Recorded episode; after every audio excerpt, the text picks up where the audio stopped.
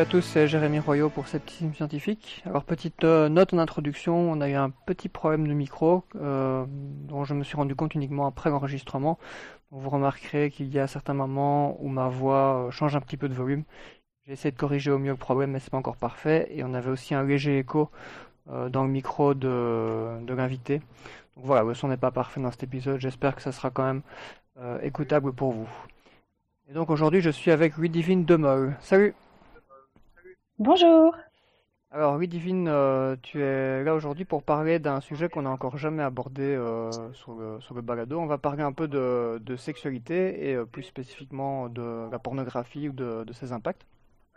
Oui. Et donc en deux mots, donc tu es a priori tu es en train de faire un, un doctorat, si je ne me trompe pas, Oui, c'est ça. en sciences sociales. En infocom. Ah, En infocom, pardon. Et, euh, et ton sujet tourne autour de la, de la pornographie. Est-ce que tu peux nous, nous, nous dire un peu plus par rapport à ça? Euh, alors, euh, je travaille sur la consommation pornographique des adolescentes dans leur construction identitaire genrée. Donc, je m'intéresse à ce que les adolescentes filles, toujours, regardent, consomment, comment elles le consomment, dans quelles conditions, et euh, ce qu'elles font de ce qu'elles regardent euh, ou, ou ce qu'elles voient euh, sur la pornographie. Mhm. Donc comment elles, décryptent et intègrent les codes de la pornographie dans leur construction de genre, leur rapport à l'autre, leur rapport à leur sexualité, leur rapport de, de, de, de, de construction de, de femmes ouvrées de grands guillemets. Hmm, Ok.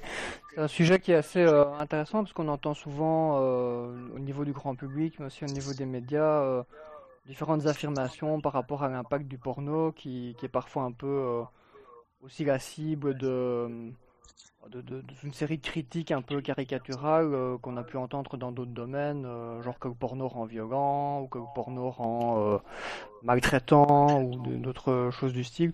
On aura l'occasion un Mhm. peu d'en parler tout à l'heure, je pense, par rapport à ce que tu vas présenter.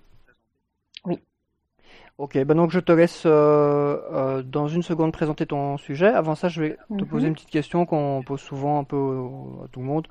C'est euh, comment est-ce que tu as euh, connu le, le scepticisme ou la zététique? Euh, j'avoue que je suis incapable de répondre à cette question. Euh, je pense que c'est en intégrant le groupe Facebook euh, sur euh, sur le scepticisme et je ne sais plus comment j'ai atterri là. Je je sais pas si c'est pas quelqu'un qui m'en a parlé ou ce genre de choses. Euh, voilà, je, je suis désolée, D'accord. je, Ah, donc c'est via le, voilà, c'est via le groupe, quoi. Via le groupe Facebook. ouais via le groupe Facebook. Ok, super. Ok, ben je te laisse euh, euh, démarrer la présentation de ton sujet alors. Ok, merci. Euh, alors, tout d'abord, euh, de quoi parle-t-on quand on parle de pornographie? Donc, pour reprendre une, définition largement partagée euh, dans le domaine académique pour l'instant, c'est euh, que la pornographie est une production culturelle offrant une représentation explicite de la sexualité adulte. Donc, ça peut se présenter sous différentes formes, hein, film, image, texte. Euh, au cours de cet exposé, je parlerai de porno, du porno, de la porno, voilà, autant de termes généralement utilisés au singulier, mais qui en fait recouvrent plusieurs formes de pornographie. Donc le, le porno soft, euh, celui euh, mettant en scène des pratiques sadomaso, ou encore l'érotisme, ou encore le porno féministe, ou encore le post-porn, etc. Mhm. De cette définition assez large, euh, sont généralement exclues les illustrations scientifiques et les représentations artistiques. Donc par illustration scientifique, par exemple, le dessin d'une vulve qu'on peut trouver dans un cours de, de biologie en médecine, enfin dans un cours de médecine. Mhm. Et également les représentations artistiques. Donc en fait, ces deux ensembles euh, ne peuvent pas être qualifiés de porno car ils ne sont pas marqués par la stigmatisation. Ils sont donc pas considérés comme obscènes, sauf sur Facebook qui répond aux règles sociales états-uniennes. Mais ça, c'est Mhm. encore un autre débat. Et ne sont pas interdits au moins de 18 ans. Donc pour prendre un exemple assez concret, on va prendre l'origine du monde, donc euh, qui lui justement a été euh, a été euh, censuré euh, sur Facebook. Mhm. Donc euh, très vite, ce, ce tableau a été commandé par un diplomate turc euh, pour euh, rejoindre sa collection personnelle de tableaux érotiques.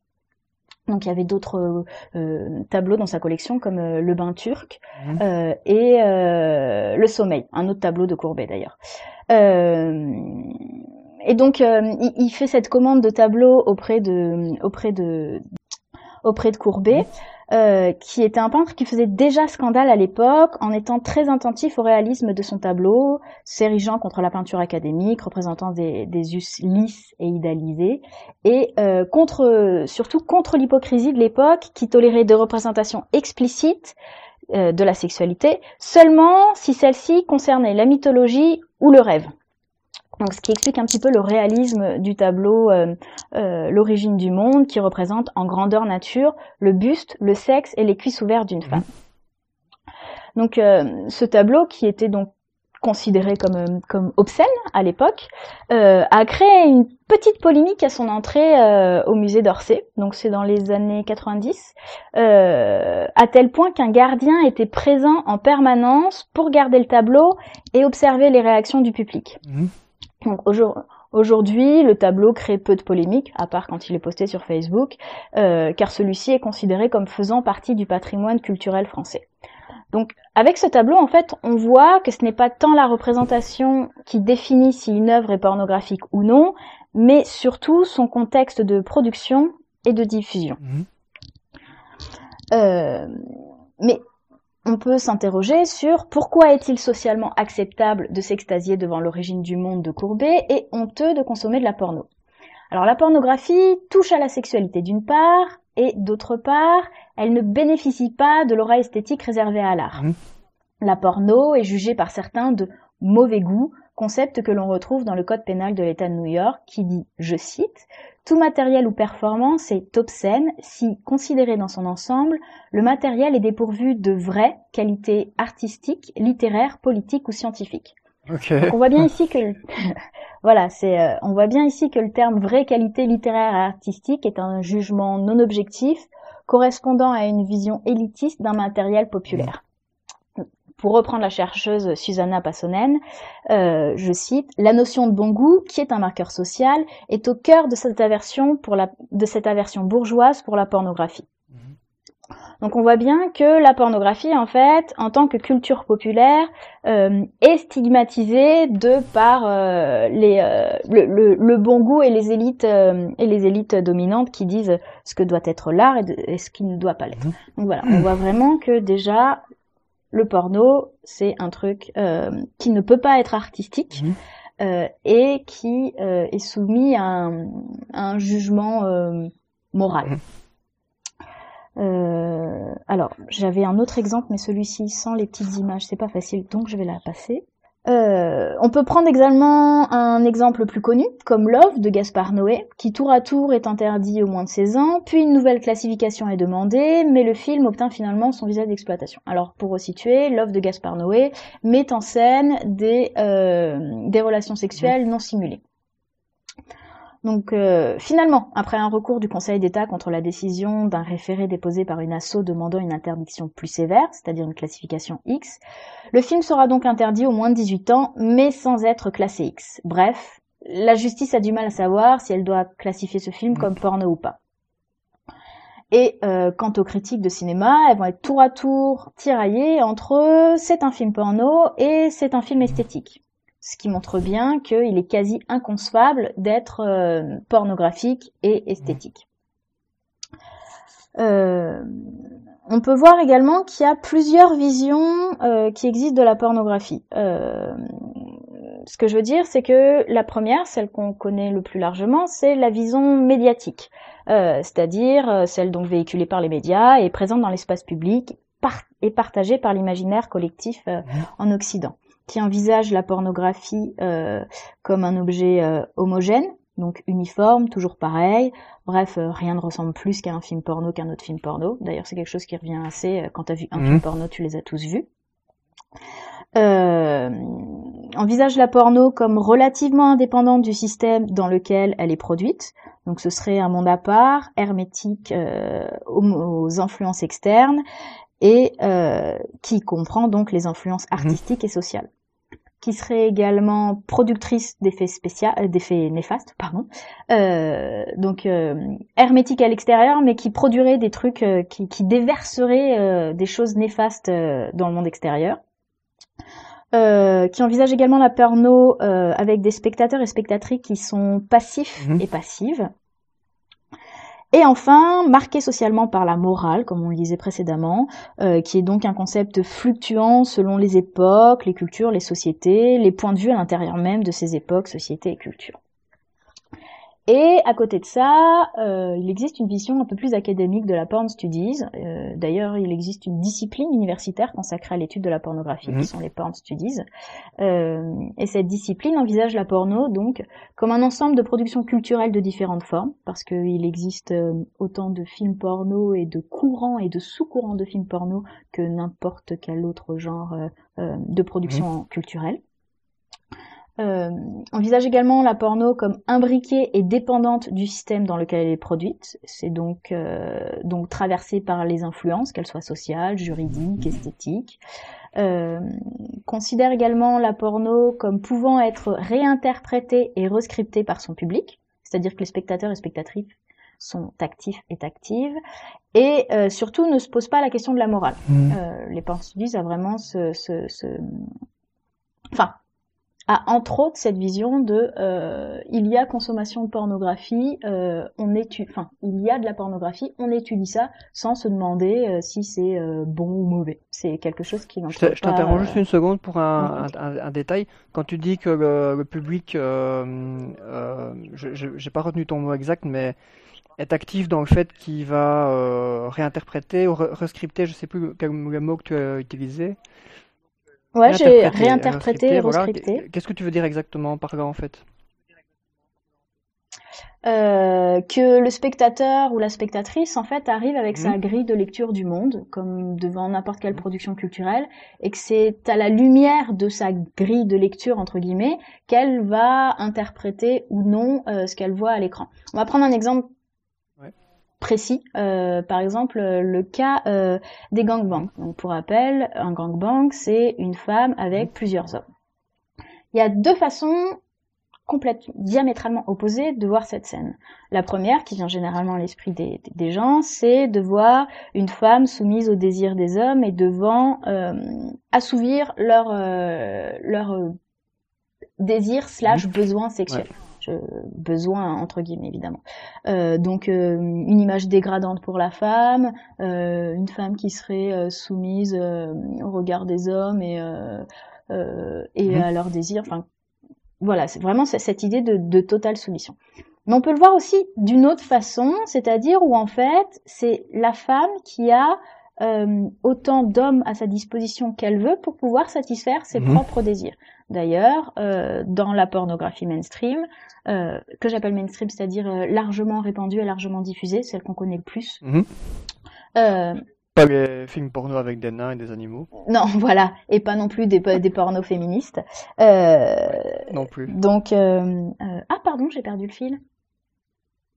Tu me disais oui, c'est la femme qui a toute une série d'hommes qui viennent satisfaire Voilà, c'est ça. Euh, d'ailleurs, dans les dans les dans les pornos mainstream, généralement, c'est d'ailleurs le, le, corps de la femme et le désir de la femme qui est fétichisé, plus que le corps des hommes qui sont en fait que des phallus ici pour euh, pour euh, accomplir l'acte sexuel.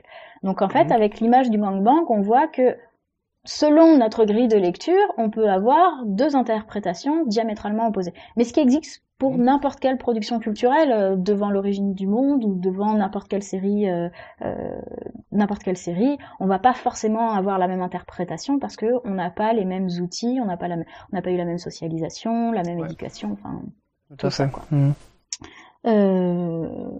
voilà ça répond à tes questions? Mm-hmm. oui ok donc donc, en gros, les porn studies, en fait, ils appliquent euh, aux productions pornographiques les outils déjà utilisés pour l'étude des productions culturelles telles que le cinéma, le théâtre ou la télé. Voilà, c'est vraiment, on mhm. a pris les outils qui étaient déjà existants, on les applique à des films porno. Mhm.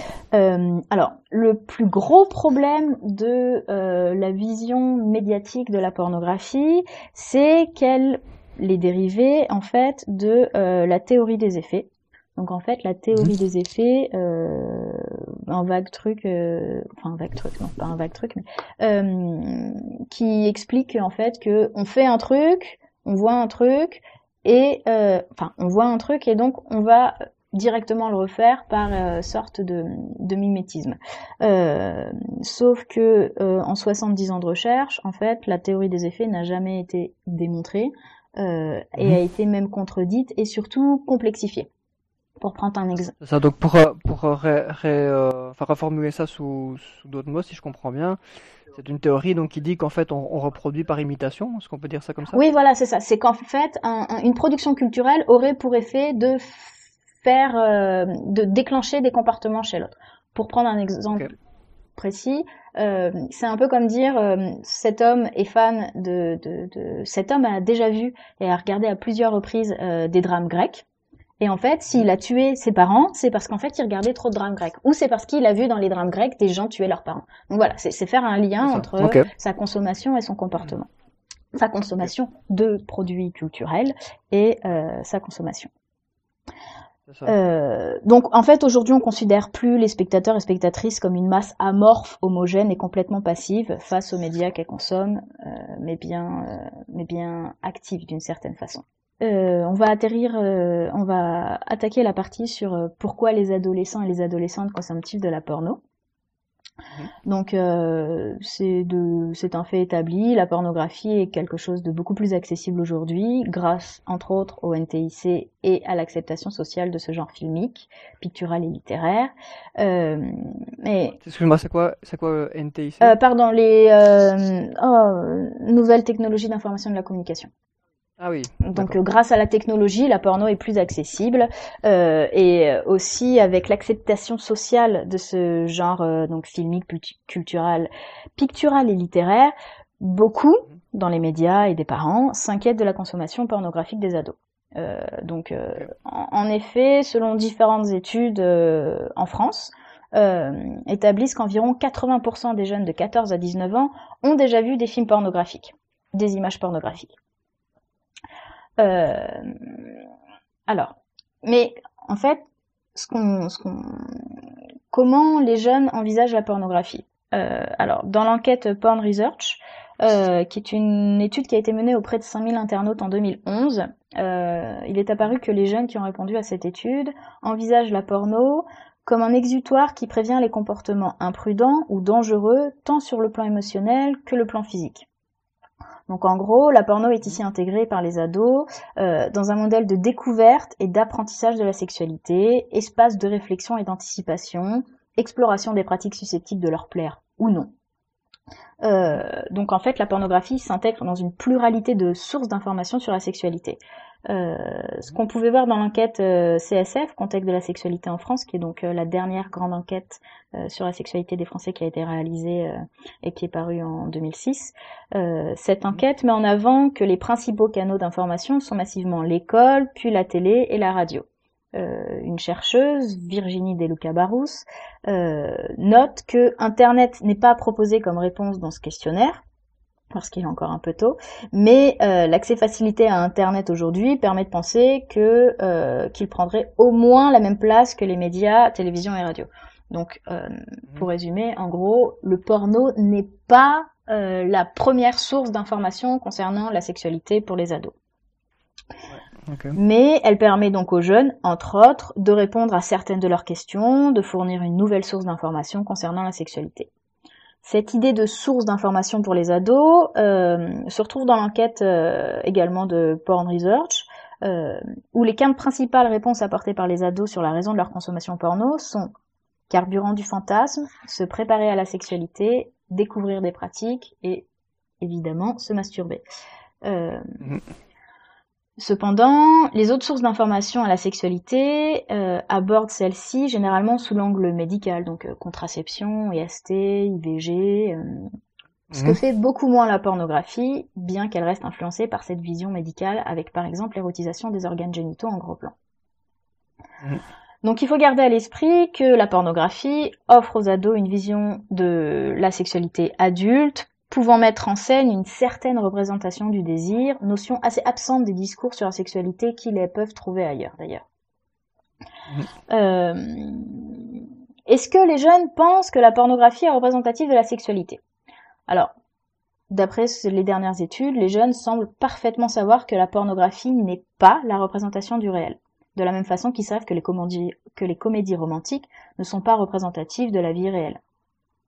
Parce Mhm. que les productions ont un scénario, des caméras, des projecteurs.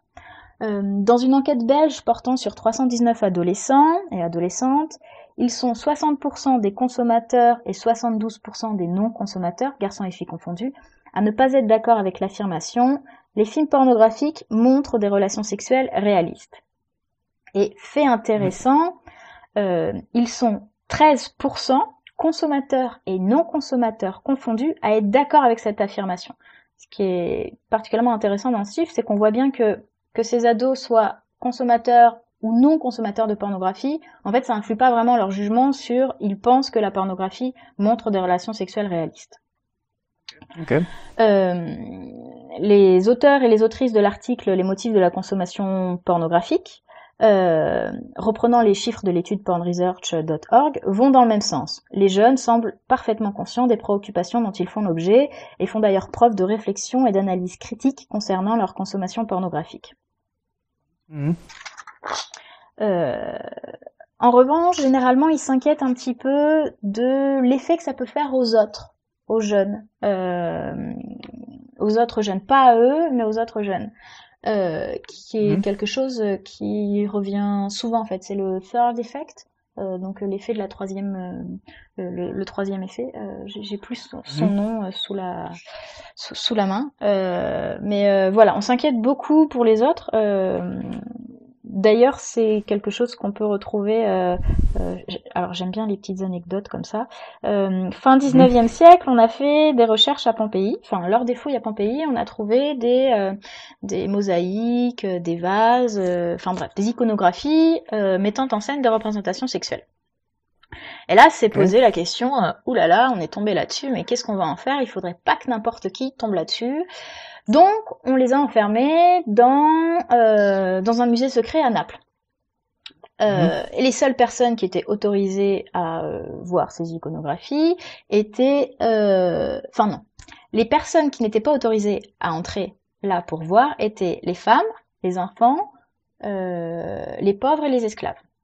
En gros, les seuls à être autorisés, ce sont euh, les hommes blancs, civilisés, éduqués, euh, donc mhm. ceux qui en plus avaient trouvé euh, les, les, iconographies pornographiques. Donc voilà, il y a toujours ce, ce truc de, il y a des populations plus plus influençables que d'autres et il faut il faut les protéger.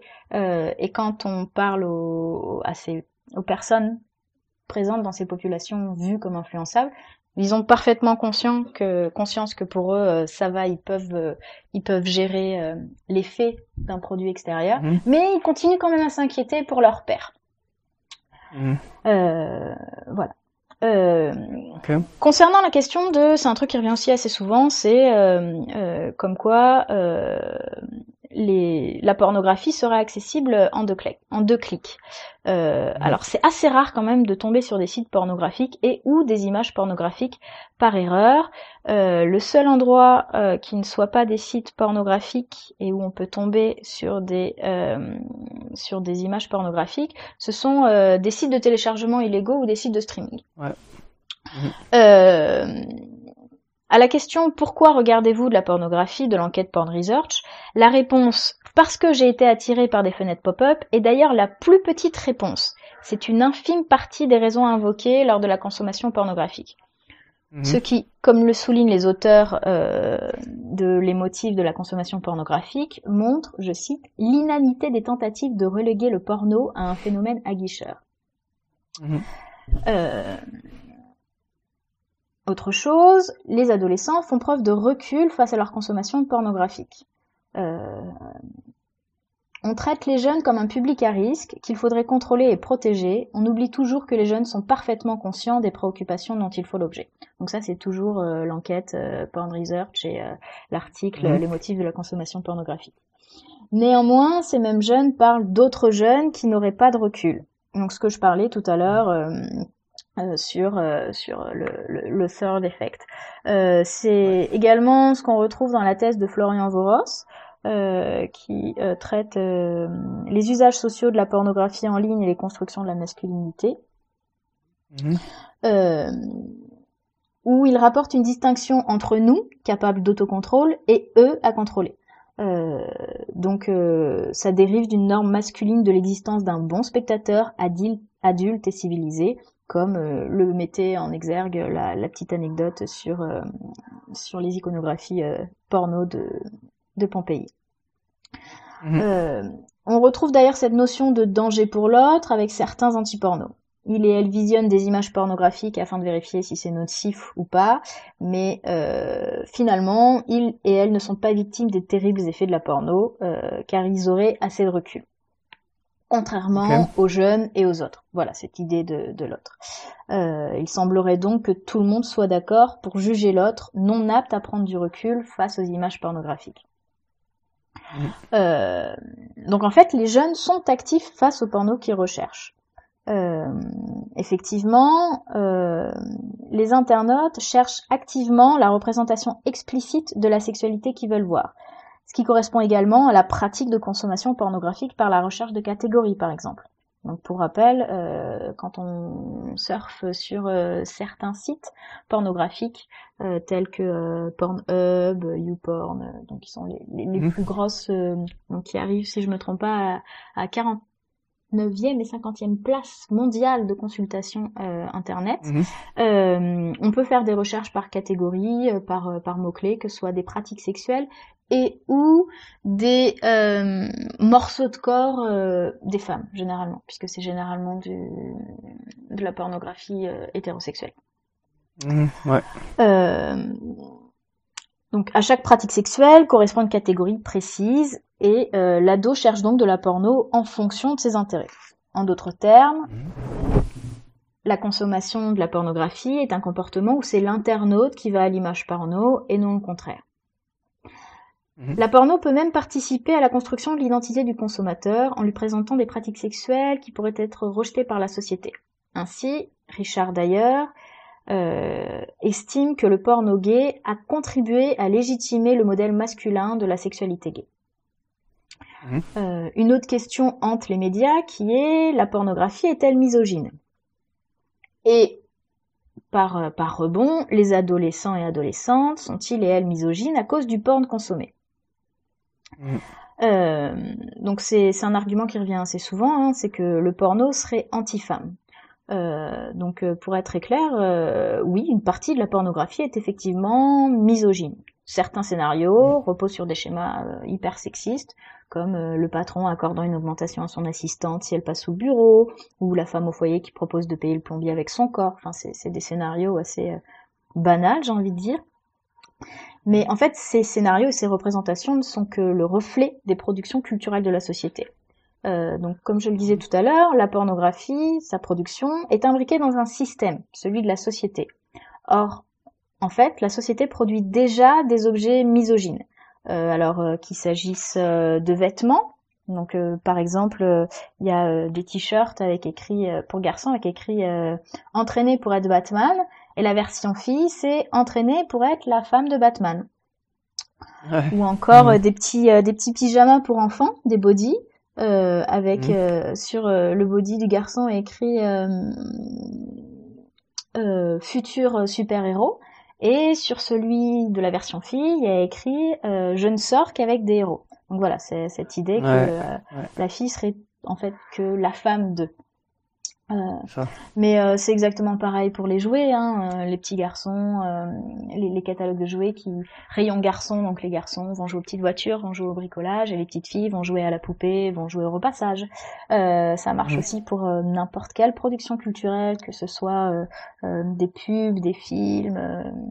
on pourrait prendre l'exemple de James Bond, par exemple. J'aime bien cet exemple où mmh. en fait généralement les femmes de, dans James Bond ne sont faites là que pour mettre en, en valeur la masculinité de, de, James Bond et ne sont là que, que, que, que, pour assouvir les besoins de James Bond, puisqu'aucune femme ne, ne, ne, ne peut résister à James. Voilà, ne peut résister à James Bond. Donc euh, donc voilà, on, a aussi des pubs qui ont fait euh, extrêmement euh, qui ont fait pas mal scandale. Par exemple, Dolce Gabbana à un moment avait une photo fait du, du, porno chic, donc ça ça a été la grande mode mmh. où on voit une femme qui est tenue par les poignets par un par un jeune homme et il y a d'autres hommes qui sont autour. Donc c'est un truc extrêmement lissé, extrêmement léché, brillant, c'est des enfin, c'est des vingtenaires, trentenaires beau, bien foutu, blanc, mince, enfin tout ça, mais voilà, qui, qui mettent quand même en scène des représentations sexistes.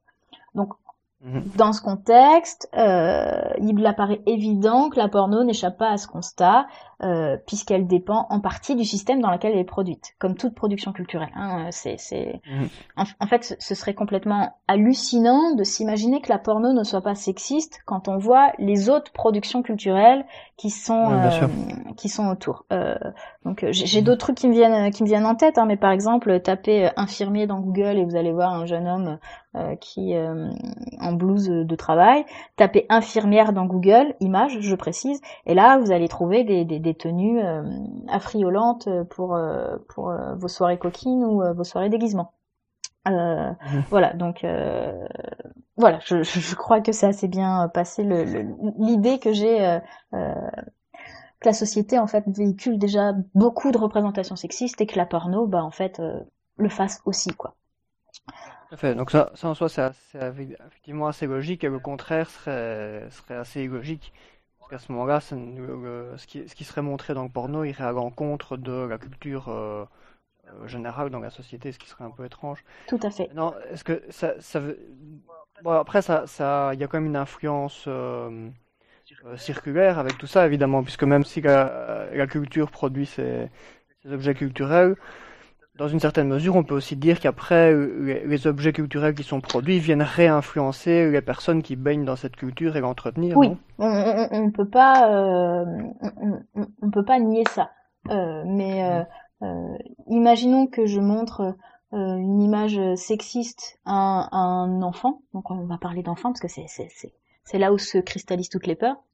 Si je lui montre une image sexiste et qu'il a reçu et qu'il a été coupé des productions culturelles sexistes qu'il y a autour, ça va, ça va rien lui faire. Il va juste dire bon bah euh, ok, euh, c'est bizarre comme truc, mais euh, je, je, le rejette. Comme aujourd'hui, on peut rejeter certaines blagues ou certaines certaines représentations parce que on estime que en fait, on, ça répond plus à notre système de valeurs quoi. Alors que aujourd'hui, comme on n'a pas beaucoup peu d'outils critiques sur les, les, bien que ça commence à arriver, hein, euh, sur les représentations sexistes qu'on a autour, bah euh, euh, oui, on voit assez peu. Enfin, ce qui est étrange, c'est qu'on voit assez peu le sexisme des, des films, des séries, des émissions télé, des magazines, bien que ça commence à changer évidemment. Hein. Mais par contre, le pornographie, la pornographie cristallise quand même toutes ces peurs.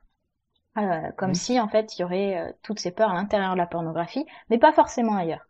Euh... Mm. Donc. Euh... alors qu'on trouve ça aussi dans finalement dans les dans les films, parce qu'il suffit de, de regarder d'aller revoir les films hollywoodiens ou ce qui sort au cinéma, de prendre des films un peu au hasard et on y trouve plein de de, de, de, références, de scénarios ou de personnages qui sont présentés d'une manière très sexiste ou discriminante. Oui, oui, bah tout à fait. Je, je sais plus quelle étude montrait ça, mais ils il s'étaient amusés à, à prendre les films Disney et à comptabiliser mhm. le temps de parole entre les hommes, enfin entre les personnages masculins et les personnages féminins. Ouais. Et ouais, je vois de quelle étude tu parles. Et il apparaissait en gros que, alors, mis à part les derniers films comme par exemple La Reine des Neiges, mhm. que la parole euh, était essentiellement euh, distribuée aux personnages masculins. C'est-à-dire qu'il y avait plus de personnages mhm. masculins qui parlaient que de personnages féminins et fait encore un peu plus étrange, même les films mettant en scène des personnages principaux féminins, eh bah, mm. bah c'était quand même les, personnages masculins qui, qui, parlaient le plus. Mm. Euh, donc en fait tout ça pour, pour dire qu'il faut penser euh, au-delà de la pornographie euh, et voir combien la pornographie est une, une représentation des rapports de genre parmi tant d'autres. Mm. Mais elle inquiète car elle touche à la sexualité, la sexualité étant imprégnée de morale et donc euh, de stigmatisation. Euh, en fait, il y a, y a trois trucs qui sont, euh, enfin, il y a deux trucs qui sont que la porno euh, cristallise comme question. Euh, c'est euh, d'une part le fait que ça touche à la sexualité, donc euh, une sexualité non reproductive qui atteindrait aux valeurs morales du mariage, de la monogamie, de la reproduction et tout ça. Et il y a aussi le fait que c'est lié aux peurs véhiculées par les technologies. C'est-à-dire que, donc ça c'est un truc aussi vieux que le monde, hein, euh, on s'inquiète, on ne sait pas quelles répercussions ça peut avoir. On, mm. s'inquiète de, de, de, quelque chose qu'on ne maîtrise pas, c'est-à-dire la consommation euh, des autres. On, on, peut contrôler qui va au musée par exemple, qui rentre dans le musée. On peut voir, on voit les gens qui y rentrent, on peut lui dire non, toi tu as des baskets, tu rentres pas. Sur les sites pornographiques, ça marche pas comme ça. Il y a beau écrit, il y a beau y avoir écrit euh, j'ai plus de 18 ans, n'importe qui peut y aller, n'importe qui peut regarder un peu n'importe quoi. C'est quelque chose mhm. euh, qui, qui, qui, qui, inquiète beaucoup, cette perte de contrôle euh, sur, euh, sur les gens en fait. donc voilà, c'est deux, deux choses qui cristallisent pas mal de questions. Puis après, il y a aussi la question de la jeunesse. C'est un truc, enfin les jeunes en Occident et en France, on s'inquiète beaucoup pour eux, dans tous les domaines, hein, quels qu'ils soient. Euh, et donc voilà, c'est euh, trois, trois choses qui font euh, extrêmement peur, la sexualité, les technologies et les, les jeunes qui, qui, qui, sont cristallisés autour de la question de l'impact de la pornographie sur les adolescents. Mmh. on va aborder maintenant une partie sur genre et pornographie. Euh, donc en fait, euh, donc dans les faits, euh, on sait que les gens regardent de la pornographie. donc pour reprendre le cas des ados, parce que c'est c'est mon sujet d'étude. Mhm. Donc on a vu que 80% des 14-19 ans ont déjà vu de la porno. on trouve généralement normal que les garçons s'intéressent à la sexualité et donc à la pornographie, mais concernant les adolescentes, c'est un petit peu plus compliqué que ça. Mhm. Euh, donc, euh, sans grande surprise, les adolescentes consomment aussi de la pornographie de façon massive. Néanmoins, euh, cette pratique est moins importante, moins fréquente et moins solitaire. Et mhm. ne représente pas les mêmes enjeux que pour les garçons. Ouais. Donc, la sexualité des femmes étant plus tabou que celle des hommes, consommer de la porno, c'est s'intéresser au sexe, ce qui est socialement dévalorisant pour une fille. Mhm. Bon, euh, ça semble euh, néanmoins avoir un changement. Euh, dans l'étude Porn Research, il apparaît que la tranche des femmes de 18-25 ans est la tranche d'âge des femmes qui consomment le plus de pornographie. Mhm. Ce qui indique donc une forte appropriation du porno par les jeunes filles, enfin les jeunes femmes même, qui avant l'arrivée d'Internet avaient du mal à accéder, à accéder à la pornographie. En tout cas, plus de mal que les garçons. Euh,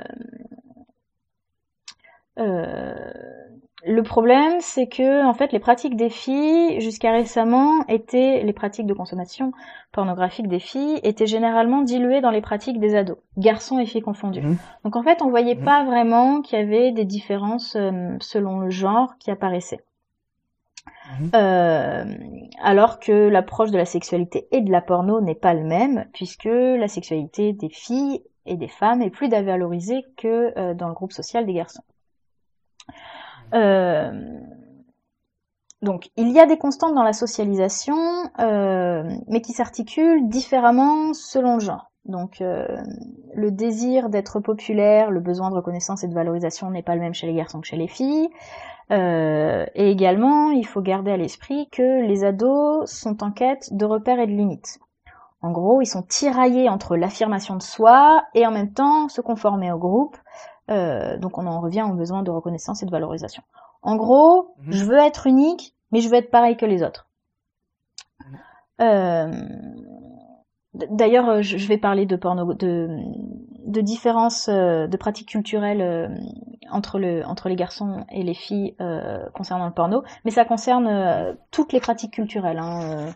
en fait, il, existe assez peu de pratiques culturelles qui soient non genrées. Ouais. Donc pour les garçons, la consultation de pornographie peut se faire seule ou en groupe. Euh, cette consommation s'inscrit dans une pratique de découverte genrée de la sexualité, euh, c'est-à-dire que les garçons doivent s'intéresser à la pornographie pour être considérés comme des garçons. Mmh. D'ailleurs, la consultation porno peut être une pression sociale euh, genrée. Mmh. La consultation en groupe, d'ailleurs, fait partie de la socialisation à la masculinité. Alors, pas pour tous les garçons, pas pour toutes les classes sociales, mais euh, c'est une chose qui revient assez souvent, la consultation en groupe chez les garçons, euh, et permet une socialisation à la sexualité et aux masculinités. Euh, mhm. C'est également la recherche de comportements normatifs. Donc comment être un homme, comment avoir une sexualité d'homme. Et la découverte de la pornographie, de la masturbation se font relativement en même temps avant le premier rapport sexuel pour les garçons. Mmh. Pour les filles, c'est tout autre. Euh, déjà, deux fois sur trois, elles accèdent à la pornographie euh, par un père. Frère, cousin, copain, petit copain, généralement des hommes. Ce qui s'inscrit également dans une découverte genrée de la sexualité. Euh, les filles sont initiées à la sexualité par l'autre parce que euh, la sexualité pour les filles, euh, donc je parle de, grosses tendances, hein, c'est pas vrai pour tout le monde, euh, c'est l'expression du couple. donc pour reprendre l'enquête CSF, on a demandé aux filles et aux femmes ce que signifiait pour elles la première fois, et l'une des premières réponses c'est en gros la première fois sexuelle, donc comprendre pénétration hétérosexuelle, c'est l'expression du couple. Alors que les garçons, lui, eux, pardon, ont tendance à dire, les garçons et les hommes, que leur première fois sexuelle, c'est une expérience personnelle. Donc on voit rien que ça, qu'en fait, la sexualité des filles est plus tournée vers le couple et la sexualité des garçons peut être tournée vers eux. Et c'est les filles qui vont faire en sorte que leur sexualité va se tourner vers le couple. Donc on voit déjà qu'il y a une socialisation à la sexualité qui est complètement différente et qui est complètement indépendante, enfin, qui préexiste euh, avant le premier rapport sexuel. Euh, donc, malgré l'accès technique quasi égal à la pornographie, euh, les filles ont un accès social restreint à la pornographie. donc c'est quelque chose qui, qui, qui peut apparaître, que j'ai pu voir apparaître. Je ne regarde pas de porn parce que je suis une fille. Euh, donc euh, un espèce de sentiment de honte s'il y a une consultation et un sentiment de honte également s'il y a une excitation. Donc euh, j'ai il y a quelques filles qui m'ont rapporté je suis excitée par la pornographie, suis-je normale Donc mmh. voilà, cette, cette espèce de tiraillement entre je suis une fille et de l'autre côté, je consomme de la pornographie, slash, je suis, euh, je suis excitée par la pornographie. Donc voilà, pour, certaines, c'est quelque chose qui, qui, qui, qui qu'elles ont besoin de travailler pour que ça, ça, ça s'imbrique et que ce soit pas euh, incompatible, quoi. Mmh. Euh, D'ailleurs, la masturbation euh, est quelque chose qui arrive plus tard en général chez les filles que chez les garçons, euh, et c'est pas forcément corrélé avec euh, la découverte de la pornographie. Non, elle est, beaucoup moins euh, fréquente aussi chez les, chez les filles que les garçons en moyenne. Oui, voilà, donc oui, oui, et elle le, elle découvre ça plus tard que les garçons et même parfois après leur mmh. première fois sexuelle alors que les garçons, c'est c'est l'inverse. Tout à fait, c'est même, euh, enfin, je, fais une petite parenthèse parce que je, ma pratique privée, euh, mon cabinet de thérapie, je, fais de la sexologie aussi. Ça m'est déjà arrivé pas mal de fois d'avoir des, des femmes qui, qui disent euh, qu'elles se sont quasiment jamais masturbées, alors que pour un homme, c'est, je ne serais même pas en cité une fois, quoi. Donc c'est vrai qu'il y a des différences quand même assez marquantes à ce niveau-là. Enfin, au niveau des adultes, là, je parle. Non, c'est comme tu disais. Je pense que c'est très très fort en mutation, du coup c'est très difficile de, de décrire autre chose que des tranches d'âge assez euh, spécifiques. Parce qu'entre les gens qui ont moins de 25 ans maintenant, bah, c'est déjà plus du tout la même chose que les gens qui en ont plus de 40 par exemple. Non, mais euh, bizarrement, je, ces, ces, grandes lignes en fait, je les retrouve donc dans le cadre de mes recherches, euh, je, je m'entretiens avec des jeunes femmes de 18-20 ans. Euh, et ce sont quand même des grandes lignes que je retrouve lors de mes entretiens. Euh, c'est-à-dire que la masturbation est quelque chose qui est venu après euh, et mhm, euh, mhm. pareil pour la pornographie parce qu'en fait euh, j'avais honte mais voilà donc en fait ça, ça tend à changer mais ça change a priori euh, assez euh, difficilement. Euh, autre mhm, chose mhm. assez intéressante, j'ai j'ai quelques filles qui me rapportent avoir investi la pornographie et la masturbation. ça peut être corrélé parce que la sexualité conjugale était pour elles impossible en fait. elles avaient un petit copain mais qui était loin donc elles pouvaient pas coucher avec ou oui non c'était ça ou il y avait moins de pression sociale elles sont parties à l'étranger et donc elles ont elles se sont intéressées à la masturbation et ou à la pornographie. Donc voilà, euh, c'est, euh, enfin, je trouve que c'est extrêmement euh, intéressant et qu'on voit bien qu'en fait, il y, a une pression sociale qui pèse encore sur les filles aujourd'hui de dire, bah non, mhm. il faut pas que tu t'intéresses à la pornographie. Enfin, c'est pas dit comme ça, évidemment, hein, mais voilà, la pornographie, c'est pas un truc de fille. Donc si tu t'estimes fille, faut pas que t'en regardes. C'est pas.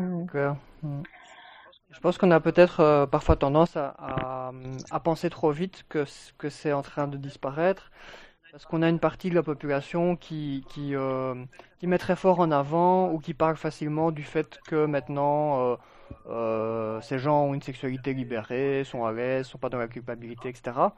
Mais c'est pas pour autant qu'il n'y a pas encore une partie non négligeable de la population, mais qui est justement celle qu'on n'entend pas, qui continue à être un peu sous, sous, sous, sous, sous l'emprise un peu de cette culpabilité, un peu euh, judéo-chrétienne euh, latente, etc. Et qui, qui ne l'exprime pas, et donc du coup qu'on oublie un peu que ces gens sont, sont, sont encore là. Oui, et puis surtout que la société tout entière, en fait, continue à véhiculer ce message malgré elle. Euh, si tu mmh. prends des, des, des magazines euh, féminins, euh, alors mmh. ça fait longtemps que j'en ai pas vu, hein, mais c'est des choses qui, qui continuent enfin comment lui faire plaisir tu vois. Je me rappelle de il y a quelques années euh, enfin euh, il y avait un article qui était sorti euh, la fellation ciment du couple. Mhm. donc c'était une femme qui expliquait qu'après son accouchement le désir sexuel de son partenaire était était parti donc elle avait entrepris pour faire revenir le désir de lui faire une fellation tous les jours. Et au bout de plusieurs semaines bah le désir était le désir était revenu. Et cette présentation de, euh, en fait, vu comme ça, ça paraît un peu, un peu étrange, cocasse, euh, marrant, je sais pas, mais euh, ça, montre bien ce que c'est en fait. C'est à la femme de faire des efforts pour que le désir de son mari revienne. Et elle, pendant ce temps-là, enfin, je sais pas, elle fait peut-être des mots croisés ou un Rubik's cube pendant que pendant qu'elle lui fait une fellation, je sais pas, mais voilà, c'est-à-dire qu'à aucun moment on ne questionne la place du désir ou du plaisir de la femme, mais par contre, enfin, si, mais pas autant que par contre le plaisir et le désir de l'homme. Donc ce sont des choses quand même qui sont assez, enfin qui pour moi en fait sont sont toujours présentes et qui changent lentement, qui changent mais euh, assez lentement. Et euh, je pense aussi que ça va ça va dans les dans les deux sens. on n'a pas évoqué cet aspect, mais je pense que c'est important de de, de, mentionner aussi, parce qu'autant on, on, peut moins mentionner ou moins donner de place au désir féminin, autant de l'autre côté, on, a tendance à partir du principe que par défaut, euh, l'homme a automatiquement du désir, euh, des envies sexuelles importantes, etc. Et alors que c'est aussi parce qu'on observe sur le terrain, il y a aussi beaucoup de beaucoup d'hommes qui n'ont plus de désir euh, pour leur partenaire ou pour d'autres partenaires en général, et, et, qui sont dans la position où c'est justement leur euh, leur leur, euh, leur rôle leur compagne leur, compagne qui se qui se plaint du manque de désir.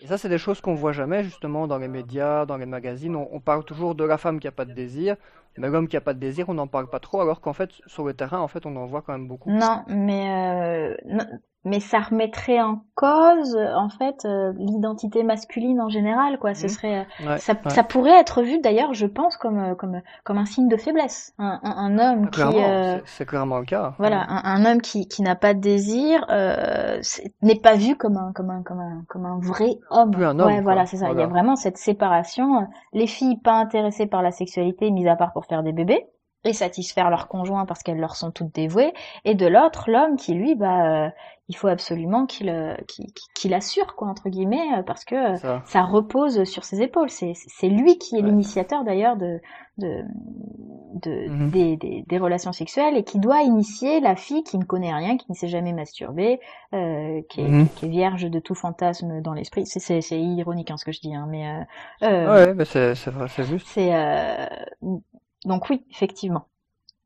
Juste à l'inverse de l'exemple que tu viens de donner par exemple si on si, euh, imaginons, je vais raconter à mes amis que, euh, que euh, c'est moi qui ai été initié par des, par des femmes, par une femme qui avait déjà plein d'expérience, que moi je n'avais pas du tout, bah, a priori c'est un truc qui va, qui, c'est pas un truc qui est bien vu quoi. C'est un truc qui, qui va être vu comme plutôt honteux par une partie des gens.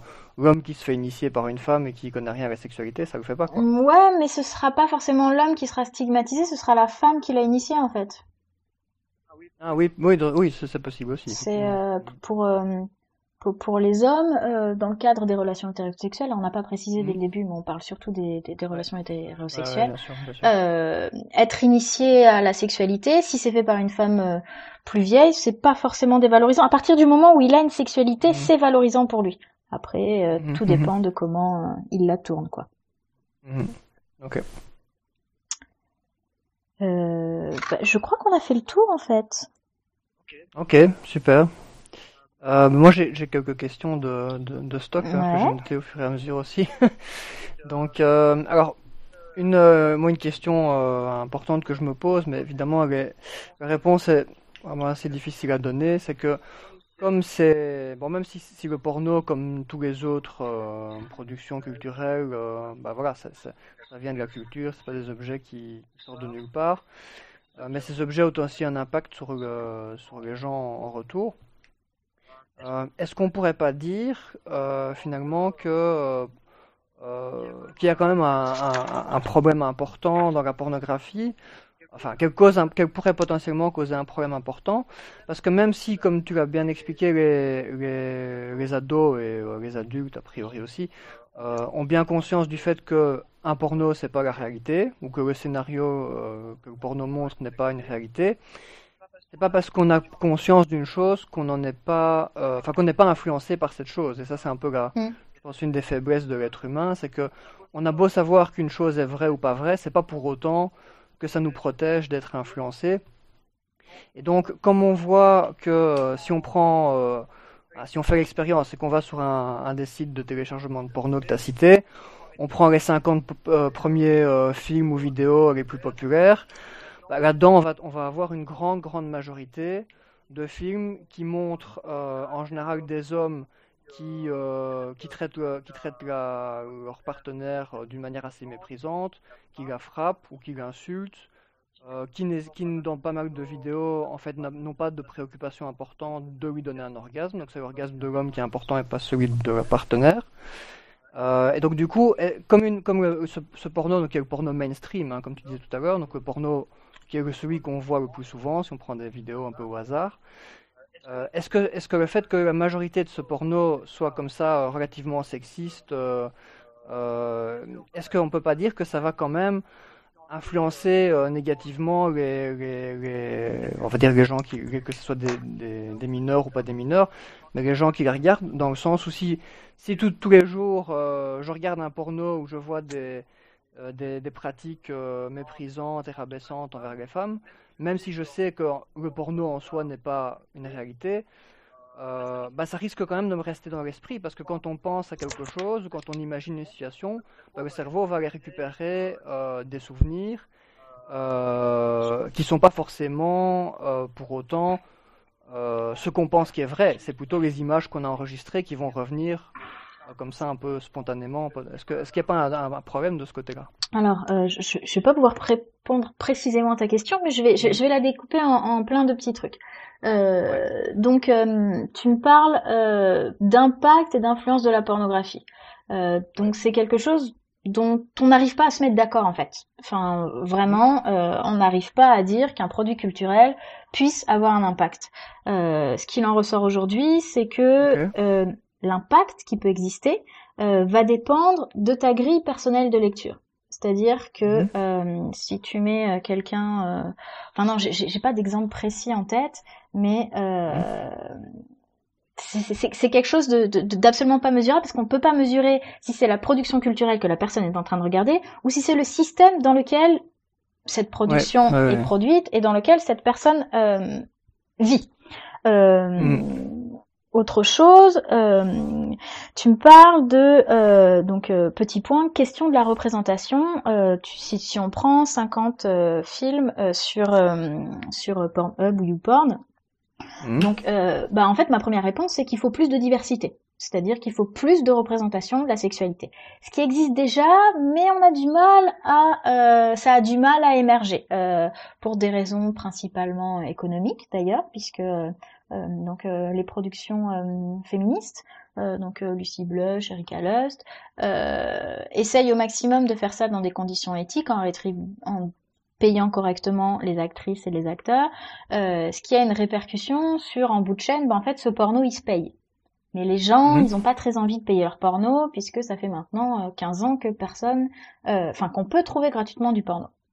Donc mm. voilà, euh, il y a aussi un contexte euh, euh, économique qui joue. Il y a aussi un contexte, on va dire un peu plus social, c'est-à-dire que on fait pas beaucoup de pubs pour cette, pour ces autres représentations de, de pornographie et ça fait moins parler en général et puis ça brasse moins d'argent et puis voilà. Donc quand tu dis à des ados des pornos féministes, ça aussi entre j'en ai jamais vu oui, ils savent pas ce que c'est. Oui, voilà. Généralement, ils savent pas ce que c'est. Il y en a certains qui savent ce que c'est et qui vont dire, mais de toute façon, ça m'excite pas. Et il y en a qui vont dire, ça m'excite pas, alors qu'ils en ont jamais vu. Donc, tu vois, il y a aussi tout ça. Et on en arrive à mon dernier point, qui, euh, tu me dis, euh, ça reste un peu dans l'esprit. Oui, mais le porno que tu regardes, en fait, c'est le porno qui t'excite que tu regardes. Enfin, mhm. généralement, c'est un porno qui t'excite. Euh, donc, c'est un petit peu, c'est un c'est un petit peu difficile. Tu, tu, tu, t'es pas complètement passif. Enfin, on n'est pas complètement passif face au porno qu'on consomme, pas celui sur lequel on tombe par hasard, mais, euh, mais celui qu'on mhm. consomme généralement, bah on va le chercher, on va chercher le petit truc qui nous excite, le petit truc. Donc mhm. si c'est pas ton truc de voir des filles se faire insulter, tu vas pas regarder ce porno-là en fait. Tu vas regarder un mhm. autre. Donc a priori, ça. Si t'es influencé, t'es influencé par ce qui t'excite ce que tu as choisi de, de, regarder. Donc mhm. c'est c'est c'est c'est voilà, il y, a plein de choses qui font que euh, c'est extrêmement difficile de répondre à toute ta question. Ouais, mais je pense, je pense que tu réponds bien. il y a encore, euh, il y a un élément qui me manque en fait. Je comprends mhm. ton, ton, ton, raisonnement. Euh, alors il y a un élément qui me manque pour, pour, on va dire pour que ça réponde vraiment à ma question, enfin selon selon moi. Mais c'est un élément, c'est une question que moi je me pose depuis longtemps. Ok, alors si, si on va, en, gros, on va chercher le porno qui correspond à, notre euh, vision du monde. Hein. En gros, c'est ça, hein, je résume un peu. C'est-à-dire que si, si euh, j'aime bien euh, le porno qui est très câlin, très respectueux, machin, bah, je vais aller voir des pornos comme ça. Hein. C'est ça, c'est ça, c'est ça que tu, dis en fait. Maintenant, alors, alors ok, je, je comprends le, raisonnement et ça me paraît tout à fait sensé. Il y a une chose, une, alors, une chose que je comprends pas, si on part dans cette logique-là, c'est pourquoi est-ce que la, la quasi-totalité du porno mainstream, c'est-à-dire en, gros la grande majorité du porno qui est vendu euh, dans le monde, mhm, hein, parce que c'est ça le mhm, porno mainstream en gros, parce qu'on produit ce qui se vend, même si évidemment euh, ce qu'on produit influence aussi ce qui se vend, euh, dans une certaine mesure. Pourquoi est-ce que la majorité du porno mainstream euh, montre une vision de la sexualité qui est, euh, qui est violente, qui est euh, sexiste, qui est méprisante, à, un point qu'on n'observe pas dans la vie quotidienne. C'est-à-dire, si, si, je prends un porno mainstream comme ça au hasard, où je vois le mec qui, qui, dit viens ici salope, qui, qui fout des claques à, la fille qui est avec lui, j'ai du mal à imaginer, bah, peut-être que c'est moi, j'ai du mal à imaginer que mes voisins, mes amis, euh, mes oncles, mes, mes, parents euh, apprécient ce, ce, type de porno et vont le chercher et donc font que ce porno est le porno mainstream, qui est encore une fois ce que la majorité des gens consomment. En fait, je vois qu'il y a un décalage pour moi entre euh, ce, que je, ce que je pense être la, la vision des gens, qui, qui, inclut une part de sexisme, mais pas au point que ce qu'on voit dans le porno mainstream, qui pourtant serait à ce moment-là censé correspondre à la vision de la majorité des gens. Est-ce que tu, tu vois euh, le raisonnement que je fais? Euh, par... Est-ce que tu as une réponse à ça? Euh, Qui est un avis extrêmement personnel, hein, ma réponse. Oui, euh, tout à fait, vas-y. Parce que je pense que déjà, la sexualité et la vie publique sont deux choses qui sont extrêmement cloisonnées. Mhm. Euh, et que euh, tu peux être euh, une, une féministe reconnue qui va au manif tous les week-ends et en fait mhm. prendre ton pied en te faisant insulter et en te et en te et en te faisant fouetter. Donc c'est des questions qui, qui de temps en temps reviennent dans, dans certains milieux euh, féministe euh, et porn, mhm. de justement cette dichotomie de alors moi je suis antisexiste mais en fait je me demande si mes pratiques et ma vision du porn ce sont pas des choses qui sont extrêmement sexistes. Donc en fait euh, mhm. on en vient à euh, la conclusion généralement fais ce qui te plaît, mhm. fais seulement ce dont tu as envie et si tu as envie de faire quelque chose que au premier abord tu trouves sexiste, euh, essaye quand même, enfin écoute-toi et fais-le. Et euh, on réintroduit la notion de consentement en fait. Parce que mhm. euh, pour moi, le, vrai problème, c'est pas qu'on montre à la rigueur du porno où les filles se font insulter et se font, euh, se font taper. Si elles, aiment ça, en fait, mhm. moi, ça me pose aucun problème. Mais par contre, il faut réintégrer le fait que euh, euh c'est pas forcément le mec qui décide, mais c'est aussi la, la, la femme qui peut décider de ce qu'elle fait de son désir et de ce qu'elle fait de son plaisir sexuel et, et, comment elle veut le vivre en fait. Et euh, en fait tout ça pour en arriver à la notion de consentement qui est un truc qui est complètement absent du discours euh, mhm. euh, du discours public, euh, que ce mhm. soit en termes, enfin complètement absent. Non, pas complètement, mais qui, qui est pas quelque chose de très présent. Hein. D'ailleurs, on a une célèbre expression en français qui est qui ne dit mot consent, qui est un mhm. truc carrément anti-consentement. Non, il faudrait apprendre aux gens que il faut un consentement clair, explicite et libre pour pouvoir entreprendre certaines pratiques sexuelles. Donc en fait, mon problème c'est pas tant la représentation de, de, de, choses qui peuvent être vues comme comme sexistes et méprisantes, parce qu'à partir du moment où tout le monde est d'accord et tout le monde est consentant, bon après on peut réfléchir sur le consentement, peut-être qu'elle avait un loyer à payer, nan, et tout, mais on arrive dans des trucs un petit peu plus euh, euh enfin qui économique oui voilà et puis qui commence à être difficile à détricoter. Mais euh, si, euh, si, si la personne ça ça l'a fait euh, ça l'a fait kiffer et qui a le consentement c'est ça n'est plus une vision sexiste en fait puisque et ou méprisante puisqu'en fait c'est c'est c'est elle qui le demande. Ça ouais. Je vois la, logique ça. Bon, maintenant, ça, ça c'est vrai que c'est un argument qui répond, je pense, partiellement à ma question. Même si j'ai encore du mal à imaginer que, de nouveau, la majorité des gens euh, seraient intéressés par, ce, type de, choses. Je peux tout à fait imaginer qu'il y a des gens qui aiment bien, euh, par exemple, euh, regarder des jeux de rôle où tu as une part d'humiliation, euh, même, si, même si dans leur vie de tous les jours, ils, ne sont pas du tout là-dedans. En soi, ça ne me choque pas du tout. maintenant, ça m'étonne que la majorité des gens aimeraient regarder des pornos violent et méprisant euh, euh, pour, pour cet argument-là. Maintenant, c'est voilà, c'est moi, je, je, ne sais pas vérifier, je ne, je ne sais pas ce qu'il en est. Il faudrait voir s'il y a des études encore qui, qui évaluent pourquoi les gens aiment, ce, aiment le porno mainstream. Et ça, c'est vrai que j'ai pas été voir pour me pour savoir. Après, pour le détail, je suis pas entièrement d'accord avec toi. Si tu prends les premières 50 mmh. vidéos porno, tu vas trouver majoritairement du de, de, la domination masculine. Enfin, si tu vas trouver de la domination masculine sur Pornhub et mm. YouPorn, tu vas trouver beaucoup de domination masculine. Mais tu vas pas forcément trouver de de de de, euh, de fessées ou d'insultes ou euh, euh, c'est pas des choses. Euh, enfin, j'ai pas l'impression que ce soit majoritaire sur 50 vidéos prises au hasard. Après, il y a un autre truc, c'est que pour moi, la pornographie met à sa sauce les rapports de genre déjà présents dans la société. C'est-à-dire mhm. que euh, euh, c'est euh, une représentation, parce qu'il en existe plusieurs, mhm. des rapports de genre qui existent déjà avec une domination masculine, avec le fait que euh, c'est tout con, hein, mais on en parle de plus en plus d'ailleurs de, de, de, de, harcèlement de rue, de culture du viol, qui sont des choses qui, qui euh, sont assez éloignées, mais qui, qui en fait se, se rapprochent ce côté de la femme doit subir et l'homme doit faire. Mhm. C'est euh, mhm. en fait les, les, les, les, les, grandes lignes, les gros patterns.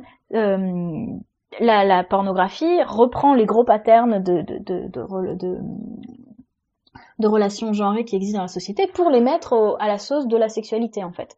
Euh, mhm. Ce qui peut paraître extrêmement violent puisque c'est présent enfin parce qu'il y a, y a, cette notion de, de corps, euh, euh, tout ça.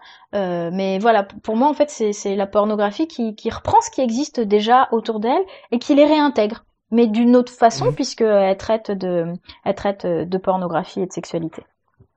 Mmh. Ok. Ouais. Euh, ouais, alors peut-être une, une, autre remarque euh, que je voulais faire aussi. Mmh. Euh, avant avant l'émission, j'avais j'avais été un peu regardé euh, au niveau des études, euh, notamment justement par rapport à ces liens dont on a parlé entre, entre violence euh, et, attitude et euh, consommation de porno dans lequel il y a des attitudes mhm. sexistes ou de la violence. et effectivement, tout, tout, ce que je vois, c'est qu'il y a pas mal d'études sur la question. notamment des méta-analyses assez récentes, mais c'est toujours euh, des études de, de, causalité, c'est-à-dire que les conclusions, c'est toujours, en général, de, ce que j'ai vu, c'est souvent, il y a effectivement une corrélation qui est en général marquée entre consommation de porno violent et violence, entre consommation de porno sexiste et sexisme, etc. Mais c'est toujours une corrélation et il y a aucune, j'ai trouvé aucune euh, euh, méta-analyse ou étude systématique qui parle d'une causalité en fait. C'est vrai que ça, ça, ça, ça, rejoint un peu ce que tu disais, même si euh, on n'est pas rentré dans les détails à ce point-là. Mais... Oui, voilà, c'est ça. C'est-à-dire que si ton truc c'est la violence, mm. en général envers les femmes, bah, y ça paraît pas si étonnant que ça que le porno qui, qui, qui, qui t'excite, ce soit un porno qui soit violent envers les femmes, quoi. Après, savoir lequel répond auquel, c'est un peu. c'est difficile. Oui, voilà, c'est un, c'est, un système euh, large, j'ai envie de dire, quoi. Ouais, et c'est un débat qui a déjà eu lieu dans plein d'autres thématiques, euh, comme celle du cinéma, hein, où on se disait, voilà, est-ce que le, mec qui va fringuer euh, euh, ses condisciples dans une école en Amérique parce qu'il a été voir Batman, bon, bah, est-ce que c'est la faute de Batman s'il est devenu plus violent? Est-ce que ça a fait déclencheur? Est-ce qu'il n'y aurait pas eu de déclencheur s'il n'avait pas été voir Batman? Enfin, c'est, c'est, toujours difficile de savoir dans quel sens va la causalité Voilà, mais il faut savoir que généralement quand on, les médias établissent un, lien de causalité, c'est généralement mhm. envers des productions culturelles euh, euh, vues comme euh, comme populaires ou, ou, de masse ou voire de mauvais goût. Mhm. Rarement, enfin, je, reprends le, le, le, truc des, des, des, drames grecs, hein, mais pour moi c'est extrêmement parlant. Personne te dira il a tué son père parce qu'il a vu Oedipe, quoi. Enfin, ça, paraît, en, plus dit comme ça, je, je, trouve que ça paraît extrêmement débile. Euh, mais pas pour le pornographie, ni pour euh, ni pour les jeux vidéo, ni pour euh, des films euh, à grande écoute, quoi. En, tout cas, cette partie de ton exposé aura eu mérite de montrer ça clairement, c'est-à-dire que dans tous les objets culturels qui qui pourraient potentiellement avoir un impact, euh, égal ou de manière euh, similaire, bah, il y en a dont, on va beaucoup parler et il y en a d'autres dont on va pas du tout parler, alors qu'en fin de compte, on pourrait se poser les mêmes questions. Voilà, tout à fait. Sauf que la pornographie, on a tendance à... Euh, il, y a, il y a quelques années, il y a deux trois ans à peu près, euh, il y a eu un gros scandale dans un collège, dans un grand collège parisien, mmh. collège Montaigne, je crois. Donc un truc très huppé, tout ça. Et en fait, euh, des élèves de sixième avaient agressé sexuellement euh, une de leurs camarades de classe dans les toilettes. Euh, donc évidemment, grand scandale. Peut-être aussi, entre autres, dû au fait que ce soit dans un grand collège parisien, puisque des agressions sexuelles au cours de ma scolarité, j'en ai entendu et je suppose que je suis pas la seule. et est ressorti, donc je me suis amusée à prendre les, les, dix plus gros tirages français et à voir comment il, euh, il couvrait l'événement et euh, le, le, enfin cette histoire. Et en fait, la plupart mentionnaient dans le texte, dans leur article, que euh, les euh, deux trois garçons, donc je sais plus s'ils étaient deux ou s'ils étaient trois, mmh. regardaient de la pornographie sur leur téléphone pendant la récré. Euh, et à aucun moment dans l'article n'était mentionné qu'il y avait un rapport entre l'un et l'autre.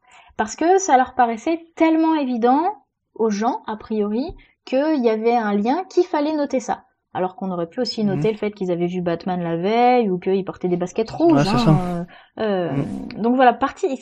En fait, le, les articles partaient du principe que bah c'était quelque chose à mentionner parce que ça devait forcément avoir un rapport. Il y a d'ailleurs eu un, mhm. article euh, faisant appel à une sexologue pour décrypter. Alors je, dis sexologue d'une façon particulière parce que ce, ce, euh, j'ai été un peu fouillée qui était cette sexologue après. Mhm. qui décryptait le truc et en fait cette sexologue disait clairement non mais on sait qu'il y a un rapport entre consommation pornographique et agression sexuelle, donc il faut pas s'étonner, ce genre de choses. Donc en fait, il y a, vraiment mhm. les médias. Alors après, j'ai été, j'ai essayé d'aller en chercher et bah comme toi, en fait, je me suis retrouvée. Alors il y a des études qui montrent qu'il y a une corrélation euh, et même, euh, enfin, causalité entre euh, mhm. entre consommation pornographique et agression sexuelle. Le problème, c'est qu'en fait, on les démonte assez vite ces, ces études. Il y a, on trouve assez vite les billets qui sont qui sont dedans.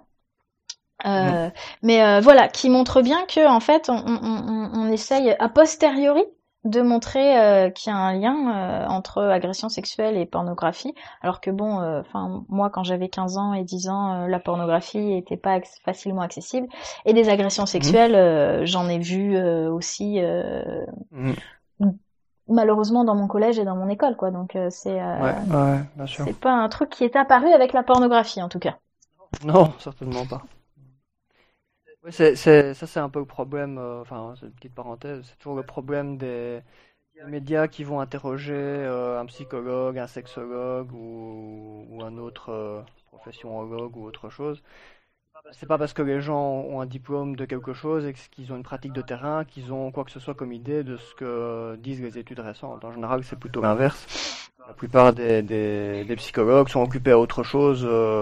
Euh, sur le terrain euh, que, de, que, de, que, de, que de lire la recherche. Quoi, hein. Donc c'est toujours à ce moment-là, on a des gens qui viennent faire des commentaires sur des, sur des, des recherches qu'ils connaissent pas du tout, ou dont ils ont une vague préconception qui date parfois d'il y a 20 ans et racontent un peu n'importe quoi. Mm. Exactement. Enfin, tu es mieux placé que moi.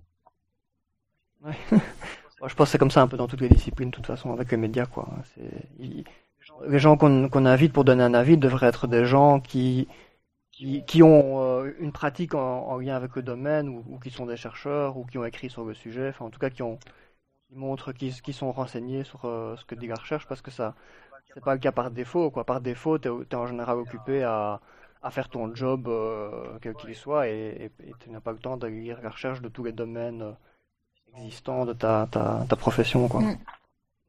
Ok, est-ce que est-ce qu'il y a encore quelque chose que tu voulais dire comme remarque ou comme mot de la fin?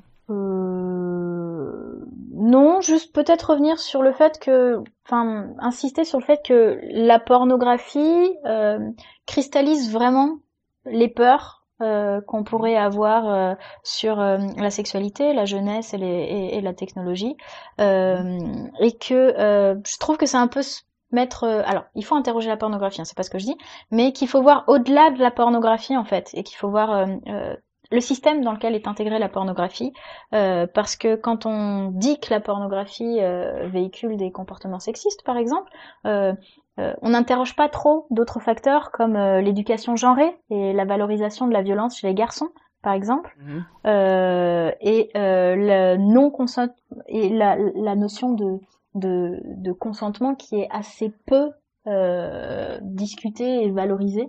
Euh, donc voilà, vraiment euh, s'interroger aussi ce qu'il y a autour de la pornographie et voir un petit peu du côté de, l'éducation genrée et des discours qu'on tient autour de la sexualité. Pas forcément que de la pornographie, hein, mais aussi de façon plus générale les discours qu'on a autour de, la sexualité. Mmh. Ok, super. Bien, merci beaucoup pour euh, cette intervention. Je pense qu'il qui, qui, en tout cas fait bien réfléchir sur pas mal d'aspects du domaine qu'on a abordé. Et je pense que ça pourra intéresser nos, nos, auditeurs et que ça changerait un peu de nos, de nos autres sujets. Bah, merci à toi pour euh, l'invitation. Ok, euh, ben donc j'en profite pour euh, faire passer un petit message aux auditeurs. Comme c'est la période de vacances, euh, ben, on est un petit peu moins actif que d'habitude. Euh, on reprendra, je pense, plus d'activités à la rentrée, mais donc ne vous inquiétez pas si on, si on sort un petit peu moins d'épisodes. Voilà, c'est les vacances pour tout le monde. et euh, voilà, donc merci Ludivine, et bah, pour les autres, je vous dis à bientôt. À bientôt.